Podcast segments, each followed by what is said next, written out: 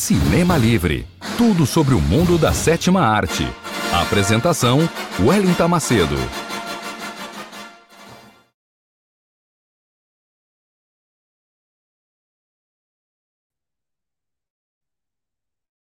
Aê, boa noite.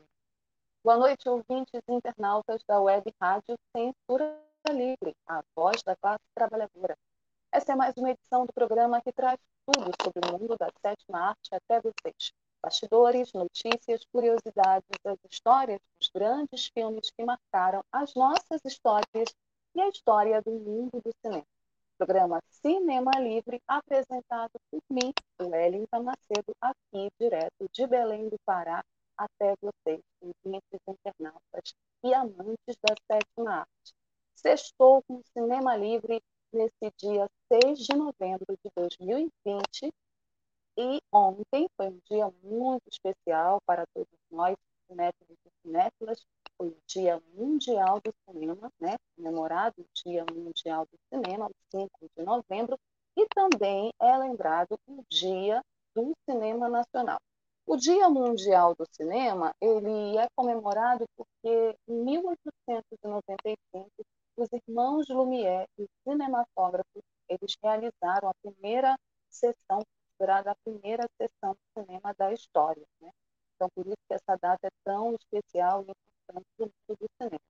Já para o cinema nacional, tem uma confusão de datas. Inclusive, nós falamos sobre isso essa semana no programa do meu querido colega aqui também da Web Rádio Cultura Livre, Leitor Fernandes, no Aulas com Filatelia, na última quarta-feira, porque a gente discutindo sobre o Dia Mundial do Cinema, vimos que tem três datas do Dia do Cinema Nacional, né, na verdade, do Cinema Nacional. E uma dessas datas seria o 5 de novembro, e tudo leva a crer que é por causa do aniversário de um dos famosos cineastas brasileiros, o Paulo César Sarraceni, que nasceu nessa data em 1933 e seria, é, esse é um cineasta importante, é um artista audiovisual importante, né, importante do mundo do cinema, e seria também pela contribuição dele ao cinema novo, né, ao cinema brasileiro como um todo. Mas a Ancine, que é a Agência Nacional de Cinema, ela considera, na verdade, o 19 de junho o Dia do Cinema Nacional. E tem também uma outra data, que é o 1 de maio de 1897, também considerado uma data importante para o cinema nacional. De qualquer forma, confusões de datas à parte, sempre é importante lembrar da, da, do nosso cinema né, e do cinema mundial. Então, viva o cinema! E aqui no Cinema Livre, a gente, nessa sexta-feira, 6 de novembro de 2020, vai trazer tudo sobre o mundo da sétima arte, como eu falei, então, se ajeite aí, pegue sua pipoca, que nós vamos começar com o nosso já tradicional quadro curta e as últimas notícias da sétima arte aqui para vocês, internautas, ouvintes e cinéfilos amantes do nosso Cinema Livre. Lembrando para vocês que estão sintonizados, darem a curtida de vocês aí, darem like de vocês, aqui, tanto pelo YouTube como pela página da Web Rádio Censura Livre no Facebook. Deixem os comentários de vocês e já já eu leio os comentários, certo? A gente tem um cinema muito especial e o Cinema Livre desta sexta-feira é especial Sean Connery para lembrar a memória desse grande astro do cinema mundial que nos deixou no último sábado, na última semana, certo? Então vamos começar o nosso programa com o nosso tradicional curtas e as últimas notícias da sétima arte.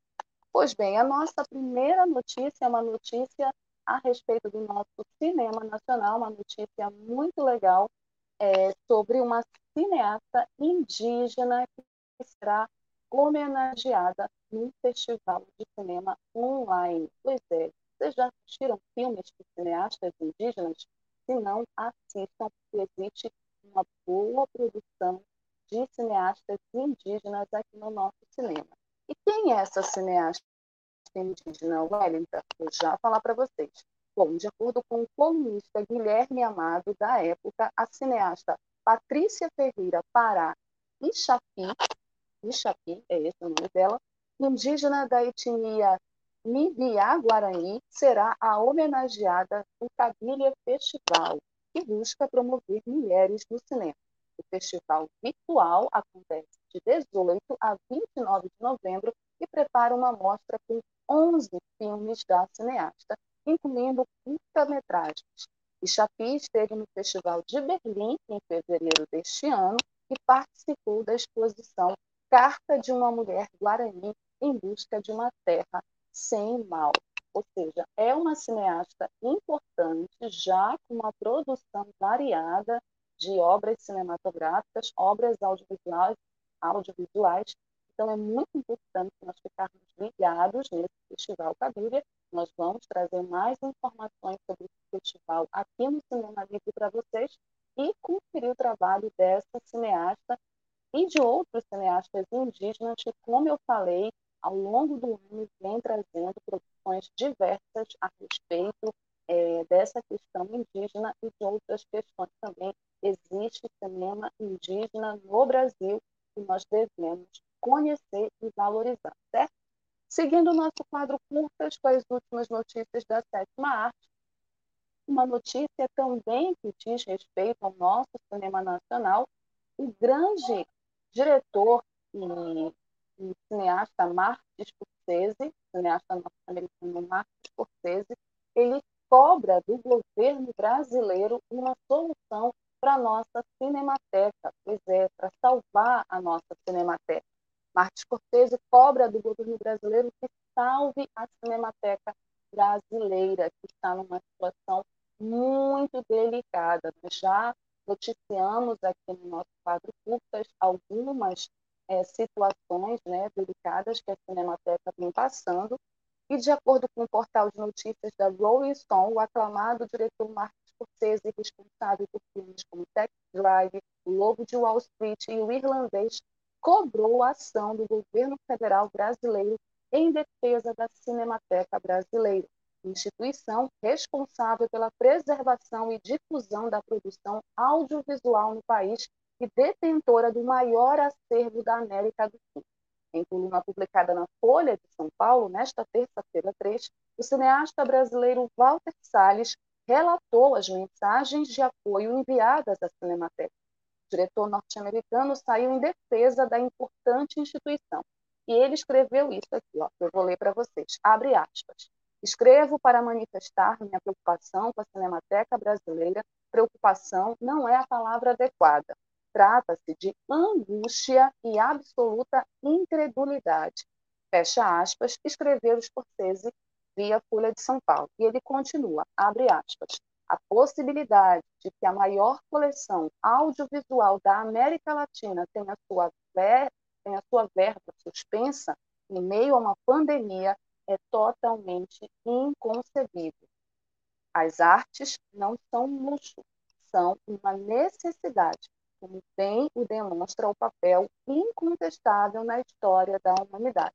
E a preservação das artes, especialmente de uma tão frágil quanto o cinema, é um trabalho difícil, mas essencial. Fecha aspas, continuou o diretor. E aí ele continua na carta: assim, esta não é minha opinião, é um fato. Espero sinceramente que as autoridades federais do Brasil, que precisa ser feito no Brasil, abandonem, na verdade, qualquer ideia de retirada do financiamento e façam o que precisa ser feito para proteger o acervo e a dedicada equipe da Cinemateca.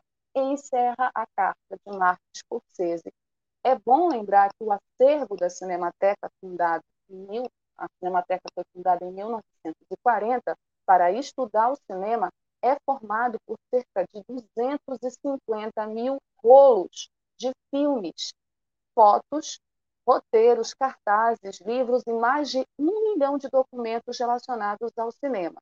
São importantes registros históricos do Brasil com gestão da Associação de Comunicação Educativa Roquete Pinto, a SERP, até agosto, a instituição está há meses sem receber repasses do governo federal e demitiu todos os 40 funcionários. E agora a organização será administrada pela União, ou seja, uma situação extremamente grave e delicada que nós aqui do Cinema Livre seguimos acompanhando e assim como o Marcos Scorsese, assim como o Walter Salles, estamos também na torcida por dias melhores para a nossa Cinemateca, que é um absurdo maior acervo da América Latina se encontrar ameaçado dessa forma por falta de verba e por total irresponsabilidade dessa política do governo federal.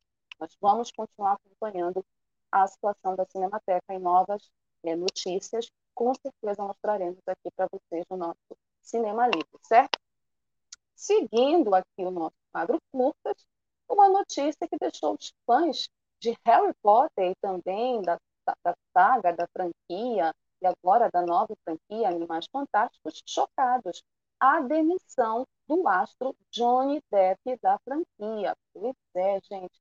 Quem diria em Johnny Depp foi demitido? Foi demitido da franquia Animais Fantásticos. O ator americano Johnny Depp, de 57 anos, nem parece que ele tem 57 anos, gente, não parece que envelhece. Ele anunciou nesta sexta-feira, 6, em sua conta pessoal na rede social Instagram, que foi demitido da franquia de filmes Animais Fantásticos, derivada de Harry Potter pela produtora Warner Bros. No texto, Johnny Depp diz que o pedido para que ele saísse partiu do estúdio responsável por Animais Fantásticos. E aí ele fala, abre aspas, à luz dos eventos recentes, gostaria de fazer a segunda, a seguinte curta declaração. Em primeiro lugar, gostaria de agradecer a todos que me presentearam com seu apoio e lealdade. Fiquei emocionado e comovido com suas muitas mensagens de amor e preocupação, principalmente nos últimos dias. Desejo que saibam que fui convidado pela Warner Bros. a renunciar ao meu papel como Grindelwald em Animais Fantásticos. E eu respeitei e concordei, é, concordei com esse pedido. Finalmente, eu gostaria de dizer isso: o julgamento surreal do Tribunal do Reino Unido não mudará minha luta para dizer a verdade e confirmo que pretendo apelar minha força, é, apelar, né? Minha força de vontade continua forte e pretendo provar que as acusações contra mim são falsas. É, segue dizendo: minha vida e carreira não serão definidas neste momento. Processo surreal em um tribunal do Reino Unido. Essa, na verdade, esse processo que Johnny Depp passa é um processo que tem a ver com as acusações é, envolvendo o fim do casamento dele com a última esposa. Né? Então, ele está processando um jornal do Reino Unido que o chamou de agressor de mulheres e, e por isso é, ele foi afastado, na verdade, foi convidado a pedir de, a, de demissão do, do filme é, Animais Fantásticos, que é a saga que, vamos dizer assim, que conta a origem do Harry Potter. Né? Nós temos a grande franquia do Harry Potter e agora a gente tem uma nova franquia da J.K. Rowling que conta a origem, na verdade, do Lord Voldemort. E o personagem que Johnny Depp faz nessa nova franquia é super importante, porque ele vai ser o Grindelwald, que é o personagem dele, para quem já assistiu o filme, ele é o mestre do Lord Voldemort, né? Então, ou seja, o filme vai ficar muito desfalcado sem Johnny Depp, e agora vamos ver como a Warner Bros. sai nessa, nessa, nessa nova decisão de substituir. Vamos saber se vai substituir ou não o Voldemort. É, nós vamos agora chamar a nossa campanha da rádio, porque o meu notebook aqui tem um problema. Enquanto isso, eu peço que coloquem a campanha da nossa rádio. Daqui a pouco eu volto com mais notícias do quadro Curtas. Vou trazer as últimas, as últimas notícias do quadro Curtas e a gente segue o programa Cinema Livre, certo? Eu volto com mais notícias do para. Para manter o projeto da Web Rádio Censura Livre, buscamos apoio financeiro mensal ou doações regulares dos ouvintes, já que não temos anunciantes, não temos propagandas de empresa e não recebemos recursos de partidos e políticos. Seja um apoiador regular e ouça nosso agradecimento no ar durante a transmissão de nossos programas. Seu apoio é muito importante para nós. E os apoiadores recebem prestação de contas mensal. Temos uma vaquinha virtual permanente. Para apoiar, acesse aqui https dois pontos, barra, barra, apoia.c barra CL Web Rádio. O nosso muito obrigado. Web Rádio Censura Livre, a voz da classe trabalhadora.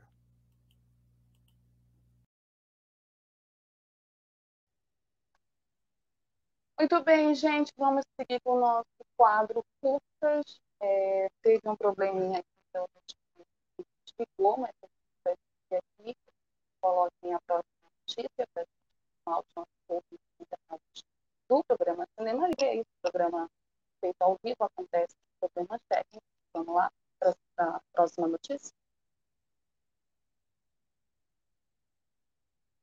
É isso, gente. Essa notícia é também relacionada ao cinema nacional. O militar vai supervisionar as contas dos projetos da ANSI. Vocês estão acompanhando né, notícias que estão colocando aqui sobre a ANSI, a Agência Nacional é, de Cinema, e as intervenções que a ANSI vem sofrendo desde é, que o governo é, Jair Bolsonaro assumiu.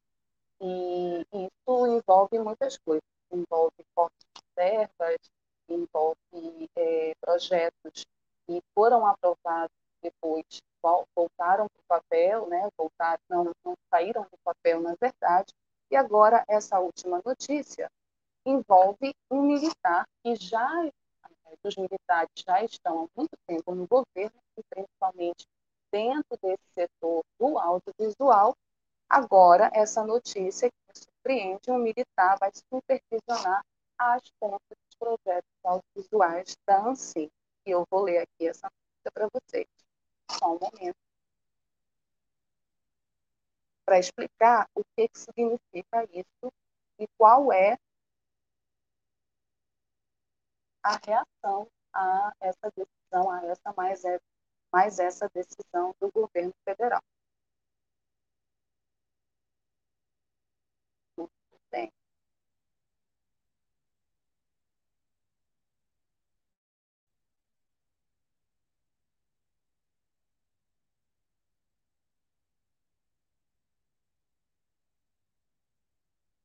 Bom, vamos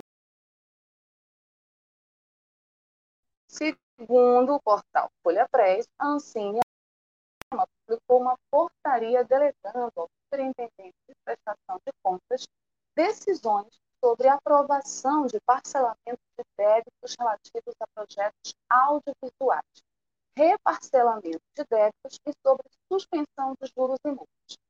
Atualmente, o militar ocupa o cargo de superintendente de prestação de contas o nome dele é Eduardo Andrade Cavalcante. E essa decisão foi publicada no Diário Oficial da União desta terça-feira 3 e é assinada pelo diretor-presidente do Instituto da agência, o Alex Braga. Em julho, a Ancine informou que 4.219 longas-metragens e séries estão com as suas prestações de contas em aberto, ou seja, precisam terminar de fazer essa prestação de contas.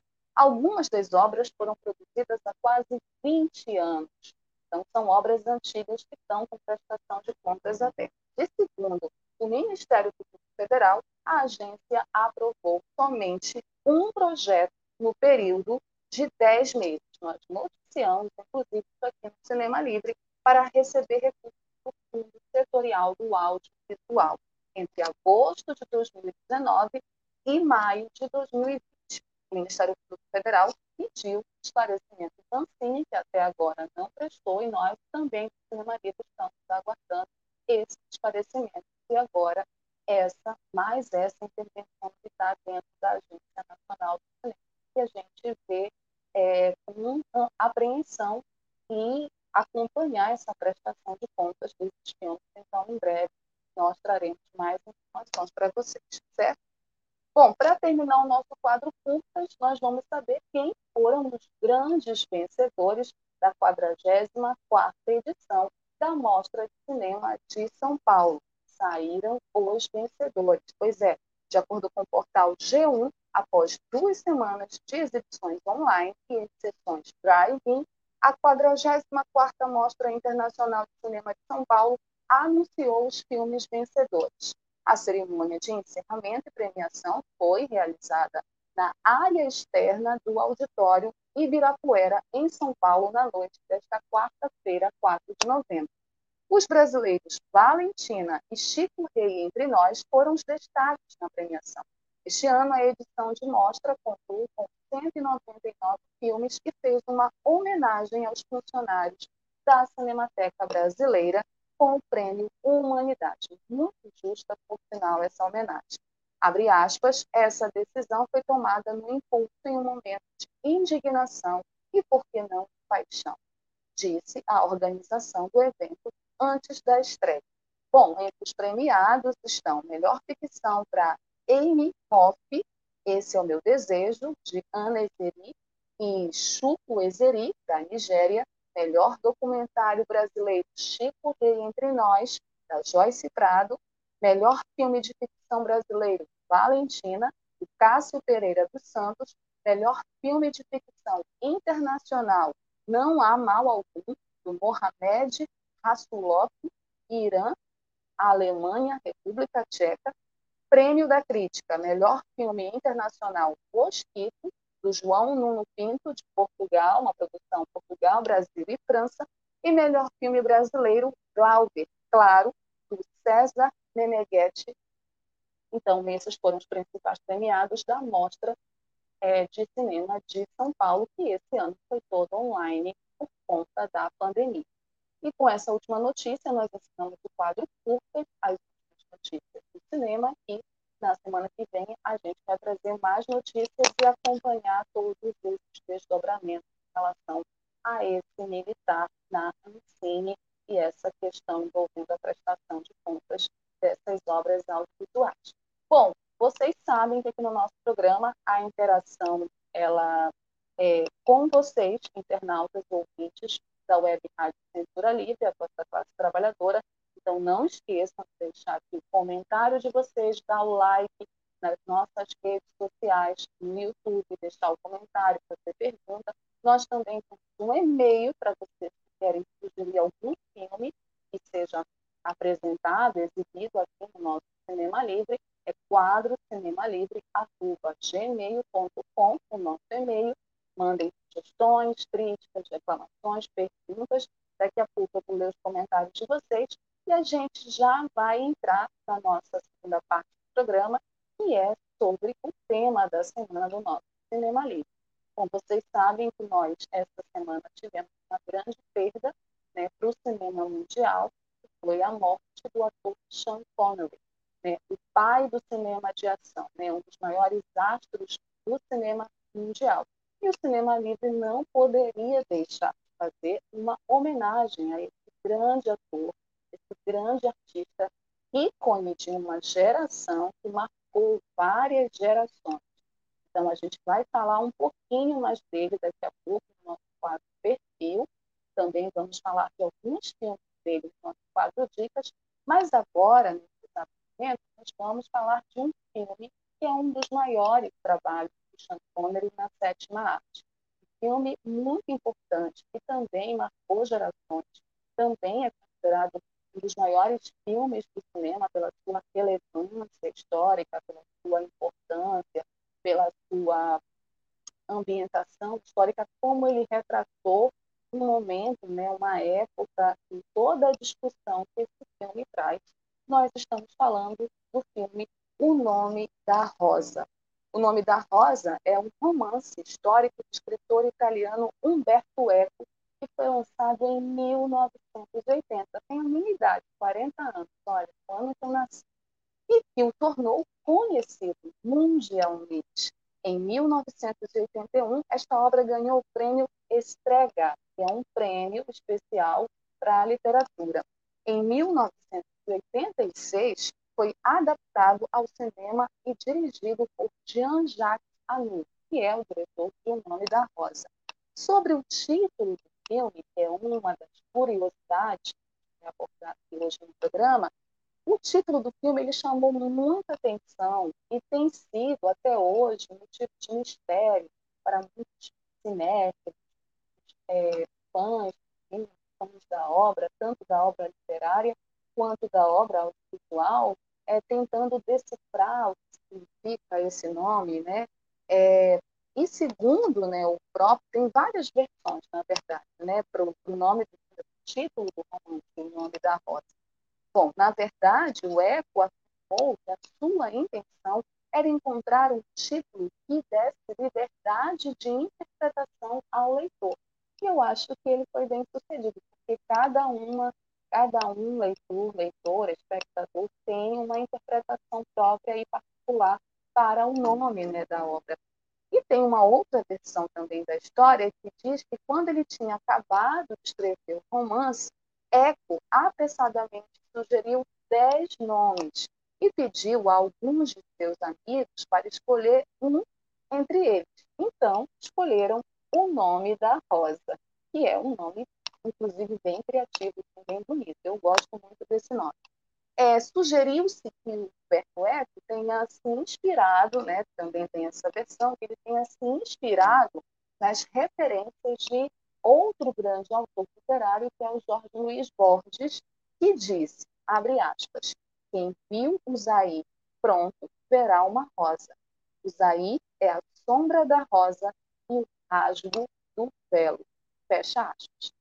Bom, o nome da rosa era uma expressão usada na Idade Média para denotar o infinito poder das palavras. E essa obra audiovisual da Rosa, ela tem fato um infinito poder das palavras e tem também um infinito poder da imagem. A história de O Nome de Rosa fala de uma Itália de 1327, no século XIV. O frei William de Baskerville recebe a missão de investigar a ocorrência de heresias em um mosteiro beneditino. Porém, a morte de sete monges em sete dias, em circunstâncias insólitas, muda o fim da investigação. Primeiro romance do autor, publicado em 1980, como eu falei, tornou-se um sucesso de vendas, fazendo com que o italiano conceituado professor de semiótica alcançasse prestígio internacional como romancista. Marcada pela ironia de Eco, a narrativa é repleta de mistérios com símbolos secretos e manuscritos codificados. Eco retratou um episódio passado durante a Idade Média, no qual o riso era considerado pela Igreja um pecado. E é um pecado. E acredito que ainda é hoje para muita gente. Né? O enredo de O Nome da Rosa gira em torno das investigações de uma série de crimes misteriosos cometidos dentro de uma abadia medieval com ares de Sherlock Holmes, o investigador Brad franciscano William de Baskerville, assessorado pelo noviço Adil de Mel, que vai a fundo em suas investigações, apesar da resistência de alguns dos religiosos do local. Até que então, desvenda as causas do crime, estando ligadas à manutenção de uma biblioteca que mantém em segredo obras apócrifas obras que não seriam aceitas em consenso pela Igreja Cristã da Idade Média. E como é a obra Insônia, criada por Eco e atribuída romantescamente a Aristóteles. Né? Então, tem também essa, essa relação. A aventura de Guilherme de Baskerville é, desta forma, uma aventura considerada quase quixotesca. Na verdade, é. Né? é muito interessante que hoje, quando eu estudei a arte né, do filme, que seria esse título de cinema livre, um amigo meu que é historiador, que pesquisa também obras é, literárias, mas que hoje está no campo dos quadrinhos, o Marcos Rodrigues, está no programa, mas se tiver um abraço para o Marcos, um grande historiador, e assim, pesquisador de fato, né, interessado, ele me falou que é, seria a melhor é, o nome da rosa, segundo ele, né, e segundo também uma análise, seria a melhor adaptação de Batman e Robin. Teria essa relação também. E é muito interessante você observar essa relação de cavaleiros, né? essa analogia a cavaleiros, né? e a, também a essa figura mágica e famosa e icônica da literatura, que é o Sherlock Holmes, no personagem do Sean Connery, que inclusive é brilhantemente interpretado por Sean Connery, né? O Guilherme ou William né? de Baskerville, que é o personagem dele. William de Baskerville.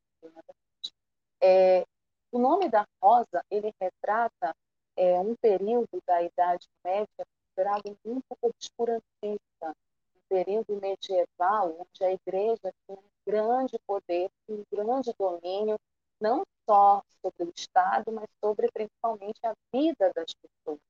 E eles chegam nesse mosteiro, mosteiro beneditino, né, mosteiro de monges, para investigar essa série é, de assassinatos que ocorrem no mosteiro, que teoricamente é um, um espaço de tranquilidade, de paz, de pessoas espirituais, né, pessoas espiritualizadas, pessoas evoluídas espiritualmente, mas uma série de mistérios né, e de segredos graves envolvendo a instituição da igreja estão ali envolvidos. É bem interessante que o, o Jacques Janot, que é o diretor, ele cria toda uma atmosfera de mistério. Né?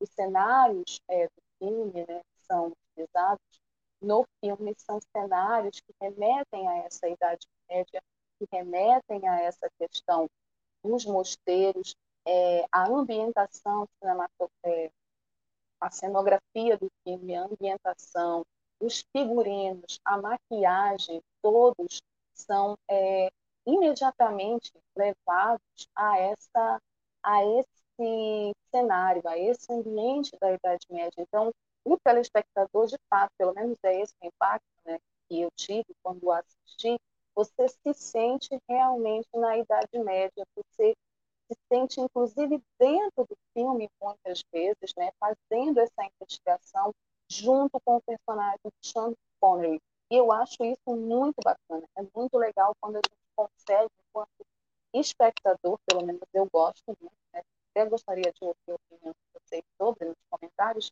eu gosto muito de envolver muito, de envolvida. Então, quando você assiste o nome da Rosa, você se sente é como se estivesse ao lado do Baskerville investigando esses assassinatos. E à medida que ele vai se aprofundando nessa investigação, ele vai descobrindo os segredos desse mosteiro, ele vai descobrindo as relações políticas e promíscuas que existem dentro dessa instituição religiosa, né? que é também uma denúncia né? esses textos apócrifos, né? essas mensagens, esse livro, essa rosa, o nome da rosa é, tem vários significados, tem várias interpretações e pode ser entendido de várias formas. Pode ser, inclusive, esse segredo e esse pecado, que não é o pecado né, que a igreja fala, mas é, na verdade, essa ideologia obscurantista né, passada por essa instituição que prega algo que não que não na prática não faz, né? Então acho que esse filme ele é um filme que ele é muito atual, apesar de filme de 1956, ele dialoga muito com a nossa realidade. Nós vivemos hoje uma realidade onde o conservadorismo e o obscurantismo a nível mundial tem dominado meio inclusive a política, né? Em meio que as nossas vidas também interferindo às vezes diretamente nas nossas vidas ou tentativas de intervenção na nossa vida. Então, o nome da Rosa traz essa reflexão, essa análise mais profunda do papel da instituição religiosa na sociedade, né? o papel da instituição religiosa na Idade Média e o que foi a Idade Média, né? o que representou esse período da história. Eu acho muito importante a gente resgatar a gente fala hoje muitos conceitos, discute muitas coisas e às vezes a gente discute sem às vezes conhecer a história, né? Então é muito importante esse resgate histórico. Eu acho que o nome da Rosa, enquanto obra audiovisual cinematográfica, ele nos ajuda a fazer esse resgate histórico e a conhecer mais profundamente essa história que é meio que ainda encoberta, né, que é meio ainda é, cheia de mistérios, segredos do papel da instituição religiosa. O nome da Rosa inspirou várias outras obras. Né? Quem assistiu aquele filme com Tom Hanks, é, que também é um livro, vou lembrar o nome já já, mas vocês botam nos comentários, agora estou esquecida do nome. Mas vocês assistiram esses filmes também, vocês, Código da Vinci, que bom a memória está boa. Se vocês assistiram Código da Vinci, na minha avaliação, o Código da Vinci ele bebe muito da obra de Humberto Eco, tanto a nível literário, apesar de não ter, é, liter, literariamente falando, não, não percebo a qualidade técnica que Humberto Eco tem, mas principalmente na obra audiovisual. Essa questão também dos mistérios, segredos, da investigação. É, o nome da Rosa tem o seu elenco, além do grande Sean Connery, é homenageado, Christian Slater, muito novinho, né, fazendo essa parceria com Sean Connery, e o grande F. Murray Abram também faz um papel muito importante no filme, é um personagem também muito importante que tem um destaque e a gente tem que ficar de olho também nesse personagem para quem já assistiu e para quem não assistiu e ainda vai assistir.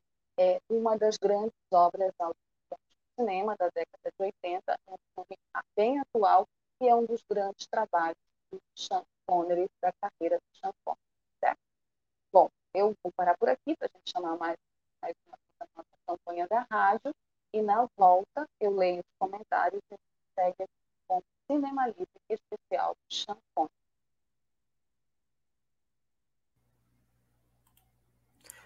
Sintonize a programação da Web Rádio Censura Livre pelo site www.clwebradio.com ou pelos aplicativos de rádio online para celular e tablet e também em Smart TV. Ouça ao vivo, mas também a exibição em horários alternativos, reprise e reapresentações. Acompanhe também a live ao vivo na página da Web Rádio Censura Livre no Facebook ou pelo canal do YouTube. Não deixe de dar seu like e compartilhar com os amigos nas redes sociais. Assista ainda no Facebook e no YouTube as edições anteriores. Procure-nos no YouTube em youtube.com barra c barra censura livre e se inscreva no canal.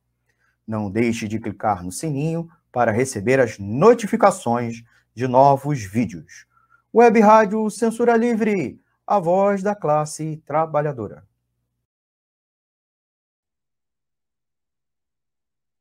Não deixe de colaborar com as nossas campanhas da Web Rádio Censura Livre, a voz da classe trabalhadora. Querido colega Alvir César Filho, diz na campanha, né, nossa rádio, nossa web rádio é uma rádio independente.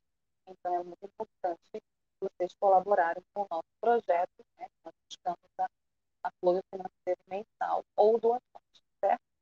Bom, e aí, vocês que estão sintonizados no Cinema Livre, vocês internautas e ouvintes, deixem os comentários, os likes de vocês aqui na nossa página. Não esqueçam, nós temos um e-mail, quadro cinemalivre.gmail.com para vocês mandarem sugestões de filmes, críticas, reclamações, perguntas e vocês também podem mandar agora aqui no comentário, se vocês estão aí. Então, vamos lá. Tem algum comentário, alguma pergunta, alguma crítica, algum questionamento? Almir César Filho, nosso parceiro grande chanfone. Foi, de fato, um dos maiores do cinema mundial, eterno, né? O corpo morre, mas o legado continua. Nós vamos falar dele rapidinho. De lei, de lei Santos, mais um parceiro nosso também. Boa noite. Descanse em paz, Chanfone. Muito bom programa. Obrigada pela audiência, sempre. Obrigada pelo comentário. É, o legado do Sean Connery continua, né? sempre vivo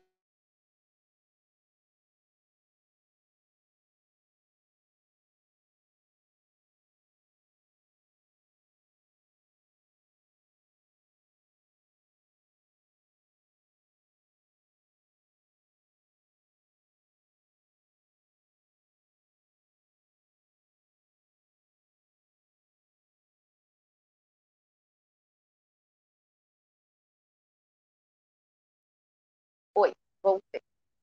Bom, então, como eu estava dizendo, O Nome da Rosa é um filme que tem tudo a ver com a nossa realidade hoje. A gente está vivendo dessa crise né, da nossa sociedade e dessa discussão toda sobre o obscurantismo, mas nós também temos outros filmes importantes da carreira de Sir Sean Connery. Ele era Sir, ele foi né, condecorado pela Rainha Elizabeth lá na década de 20, na década de, na década de 2000, então virou Sir Sean Connery, né, que é uma ordem, é, toda uma tradição que existe no Reino Unido. Sean Connery, que era escocês, e, e virou, de fato, um cavaleiro. Né, e era visto como cavaleiro pelas Espanha, pelas pessoas ao seu redor. E tem filmes também muito importantes. Para além do nome da Rosa, que foi uma grande obra, um grande trabalho que fez, Sean Connery foi o primeiro agente 007 da história do cinema. Foi o primeiro James Bond. Marcou né, o início dessa, que é uma também das maiores franquias de agentes né, é, de ação da história do cinema. E esse filme que a gente vai falar é o 007 contra o Satânico Doutor No, filme de 1962. Nesse filme que lançou a saga de James Bond, o agente 007 enfrenta um misterioso Doutor No, um gênio cientista determinado a destruir o programa espacial dos Estados Unidos. A contagem regressiva para o desastre se inicia e Bond vai para Jamaica, onde conhece uma linda mulher e confronta o vilão megalomaníaco em Hawaii. O Sean Connery fez seis filmes né, antes de sair da saga né, e, dar, e dar espaço para outros atores, como Roger Moore, Brosnan, né, é, e agora o mais recente, que é o Daniel Craig. Então, ele marcou uma geração e ele abriu esse espaço. Eu falei, isso ele é considerado, inclusive, o pai do cinema de ação, né, com seu charme, sua forma de interpretar, com sua beleza né, de galã. Sean Connery é considerado também um dos maiores galãs do mundo do cinema. E mesmo depois né, mais velho, já considerado idoso, não perdeu seu charme. E esse charme foi fundamental, com certeza, para construir esse personagem icônico e inspirar também outros atores que fizeram o James Bond depois que ele deixou de fazer o personagem. Então, 007 foi o nosso primeiro filme das nossas dicas, do nosso quatro dicas, né, para esse final de semana. Vocês matarem as saudades do Sean Connery. Vamos ver o nosso próximo filme. Esse filme também é considerado um clássico do cinema de ação, né, considerado uma das maiores obras também da máfia da história do cinema. Os Intocáveis, Brian De Palma, filme de 1987. O Kevin Costner, que está nesse elenco, ele despontava como astro quando Brian De Palma colocou à frente dessa adaptação da série da TV Ian. Mas foi Sean Connery quem amarrou a trama como Malone, policial veterano que ao lado de Elliot Ness de Costner, personagem Kevin Costner, forma o grupo que enfrenta o crime de Al Capone, vivido no filme pelo grande também Robert De Niro, na Chicago dos anos 30. A sua única indicação ao Oscar, Connery saiu com a merecida estatueta em filme que só cresce a cada revisão. É um dos grandes filmes de máfia, é um dos grandes filmes do cinema, um dos grandes filmes do currículo do Brian De Palma, cineasta, e é também uma das grandes interpretações. Olha como é curioso isso. Sean Connery era considerado um grande ator, considerado um galã, e ele ganhou só dois Oscars na vida. Ele não ganhou o Oscar pelo papel Nome da Rosa e ganhou esse Oscar de ator coadjuvante. Também não tinha como não ganhar. O trabalho dele nos Intocáveis é impecável, impecável. É um trabalho de interpretação pura, de construção da personagem muito bom reassistir Os Intocáveis, que é também considerado um clássico cult do cinema, principalmente agora, depois é, do falecimento de Sean Connery. Seguindo aqui as nossas dicas, né, o nosso quadro Dicas, nós vamos para mais um filme. Está aí na tela já?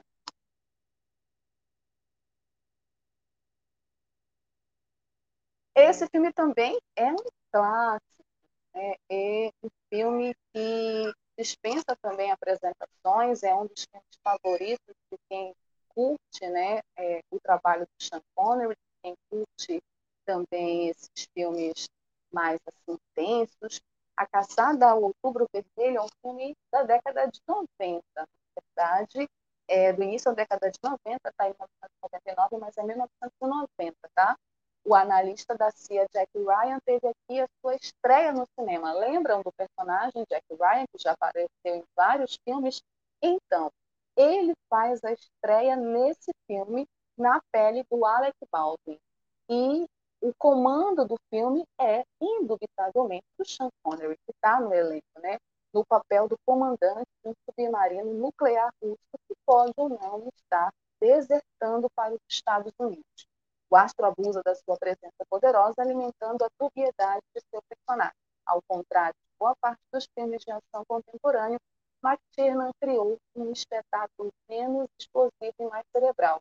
De fato, ele é um filme que é menos ação e é mais tensão psicológica, e assim, é um thriller muito legal para quem gosta desse tipo de filme, Caçada a Outro Vermelho, outro grande filme da carreira de Sean Seguindo as nossas dicas, Encontrando Forrest. Esse filme ele não é tão conhecido assim na carreira. Ele é conhecido mais para quem de fato é fã do filme. Né?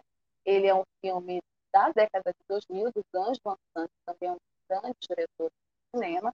É, e o Sean Connery, em Um Mundo Perfeito, este drama assinado pelo Van Sant seria a última performance do Connery antes da aposentadoria que na verdade é o último grande trabalho, um dos últimos grandes trabalhos do Connery como ator, porque depois ele fez uns filmes que não são tão relevantes assim na minha avaliação. Em um trabalho espetacular de interpretação, faz um escritor recluso, morando no Bronx, que torna-se um mentor de um prodígio. Né? E, assim, é um filme que não tem um roteiro é, assim, espetacular, nada que seja novo, mas ele é genuinamente emocionante por conta dessa relação que o Sean Connery trava aqui, esse personagem. É, o Connery encerra a carreira dele nesse filme, é o que muitos críticos falam. Né? Nesse filme, ok, Connery fez o seu último grande trabalho, tá bom, não precisa fazer mais nada no cinema. Por isso que é um filme também bem interessante da gente assistir. Nossa última dica, tem mais um filme do Sean Connery? Tem, né? Ah, esse filme é o filme da minha geração. Né? Não tem como é, não lembrar dele. Marcou a nossa geração, marcou a nossa, a nossa, nossa infância, a nossa adolescência, né? Inclusive, tem uma fala que o Connery queria fazer mais filmes da saga do Indiana Jones a Última Cruzada, porque, porque é o filme é, em que ele é simplesmente o pai de Indiana Jones. Né? Em 1989, Indiana Jones encontra o seu pai, que é nada mais, nada menos que Sean Connery, e eles estão impagáveis no filme, eles fazem uma dobradinha muito boa, um trabalho maravilhoso, produção e direção de Steven Spielberg. Para quem é mais jovem, né, deve conhecer, deve ter visto, e para quem é mais velho como eu, esse filme de fato marcou a nossa geração Indiana Jones e a Última Cruzada. E a gente já entra no perfil do Sean Connery, né, é, desse grande ator, grande legado, né, que teve uma grande carreira, grandes histórias, que se acha que era um astro escocês que lutava e defendia a liberdade da Escócia, né, e que conquistou o mundo. Né. Sean Connery, ele é considerado o pai do cinema de ação, mas ele também é considerado dos maiores astros do cinema mundial, desses astros que você vai demorar muito tempo para ver nascer de novo, né? dessa construção desses astros Hollywood. Quando eu falo aqui perfil de astros e estrelas, a gente está falando de grandes nomes do cinema. Thomas Sean Connery nasceu em Edimburgo, dia 25 de agosto de 1930, e faleceu no último 31 de outubro de 2020 nas Bahamas ele estava lá nas Bahamas e morreu dormindo. Ele era um ator escocês ele é famoso desde a década de 60 pelo papel no cinema do agente secreto James Bond, mas também por outros papéis que a gente citou aqui, né? E ele imortalizou esse personagem que originalmente foi criado pelo Ian Fleming é, nesses livros, nessa saga do, do agente de ação James Bond. No mais, nos mais de 60 anos de estrelato, Connery construiu uma sólida carreira cinematográfica após deixar o personagem de 007 em 1971. É, estrelou filmes importantes e populares nos anos seguintes, né, como O Homem que Queria Ser Rei, O Nome da Rosa, Diana Vance a Última Cruzada, Os Casos, Caçada ao Vermelho, entre outros. Por sua contribuição às artes cinematográficas e ao Império Britânico, mesmo sendo escocês, mesmo defendendo a independência da Escócia, foi sagrado Sir pela rainha Elizabeth II em 2000, apesar de, ao longo de toda a vida, ter lutado, eu pela causa da independência da Escócia do Reino Unido, e faleceu no dia 31 de outubro de 2020, aos 90 anos. Sean Connery tem um legado na história do e esse legado é incontestável, mas é importante falar que a origem do Connery é uma origem humilde, uma origem operária. Ele não nasceu rico, ele não nasceu uma estrela, né? Connery, inclusive, tinha problemas na escola, ele era considerado rebelde, fugido, foi expulso. Né? Os pais dele, o pai dele era operário, então ele tinha uma origem humilde, e exatamente por isso eu acredito que isso também influenciou muito ele na sua posição política. Ele era um homem que se posicionava politicamente né, enquanto artista. Né? É, hoje tem toda uma polêmica e dúvida se os artistas devem se posicionar ou não, e naquela época também não era muito, é, muito frequente você ter artistas se posicionando politicamente, principalmente com relação a assuntos delicados e polêmicos como esse, da independência da Escócia, e o Chan conseguia fazer isso de forma elegante, muito assertiva, não é à toa que mesmo ele defendendo a independência da Escócia, ele foi condecorado com o título de Sir. Agora, também, como todo o ser humano, né, tem defeitos e qualidades, é importante aqui a gente falar de um lado mais obscuro da carreira do Sean Connery, porque todo mundo conhece o Sean Connery como Sir, né, como o 007, o agente, o pai do cinema de ação, como o comandante da Caça do Outubro Vermelho, como o pai do Indiana Jones, mas o Sean Connery também cometeu vacilos ao longo da sua carreira e aqui no Cinema Livre a gente não perdoa vacilos e a gente também não joga vacilos para debaixo do tapete.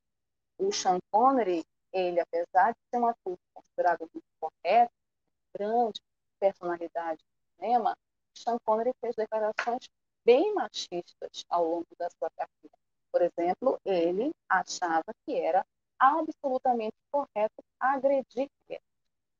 E essa é uma posição muito problemática, né? É uma posição que, infelizmente, revela o machismo estrutural da sociedade.